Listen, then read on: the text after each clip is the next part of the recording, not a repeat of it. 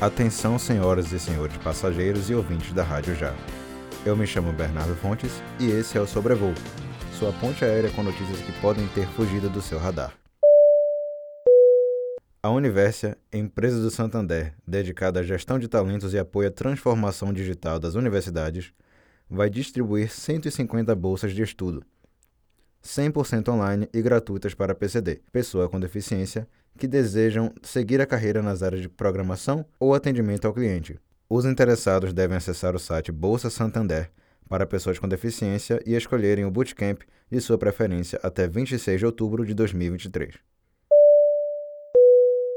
Atenção passageiros, estão abertas novas vagas para o coletivo online Capacitação do Instituto Coca-Cola Brasil, fabricante do sistema Coca-Cola no Brasil com atuação em 60% do território nacional regiões Norte e Nordeste, Mato Grosso e parte de Tocantins e Goiás. O curso é online e gratuito e está com 3 mil vagas na Bahia e é destinado aos jovens de 16 a 25 anos de idade, com renda familiar de até dois salários mínimos e que finalizaram ou estão concluindo o ensino médio. O objetivo é facilitar o entendimento sobre o mercado de trabalho, com dicas reais e atualizadas de como fazer um currículo, como se comportar em uma entrevista e até mesmo organização e planejamento financeiro.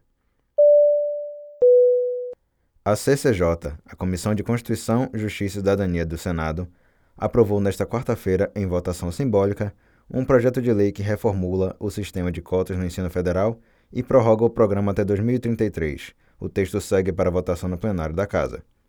Entre as mudanças na Lei de Cotas de 2012 está a inclusão dos quilombolas entre os beneficiados na reserva de vagas em instituições federais de educação superior e de ensino técnico de nível médio, Atualmente, o programa contempla estudantes pretos, pardos, indígenas e com deficiência, bem como pessoas que tenham cursado todo o ensino médio ou fundamental em escola pública.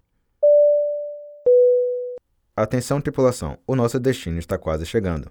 E antes trouxemos mais uma notícia para você.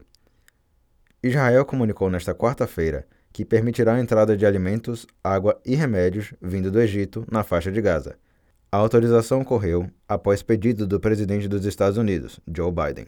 Uma das condições para a autorização é que os mantimentos não sejam entregues ao Hamas, que controla Gaza.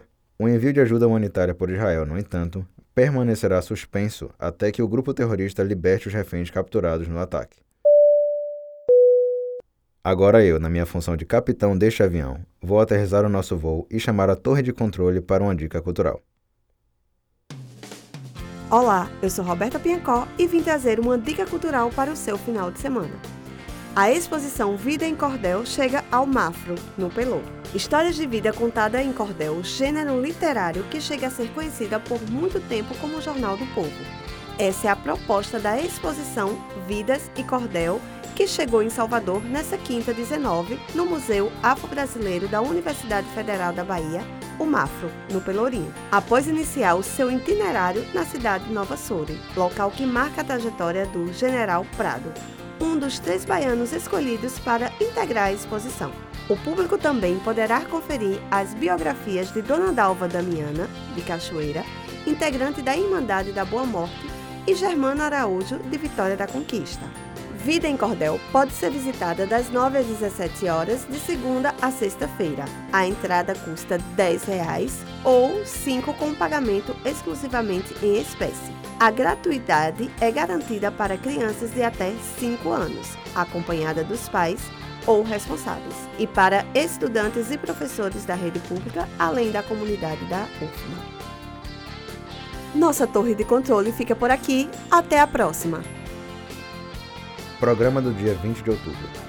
Obrigado por nos escutar.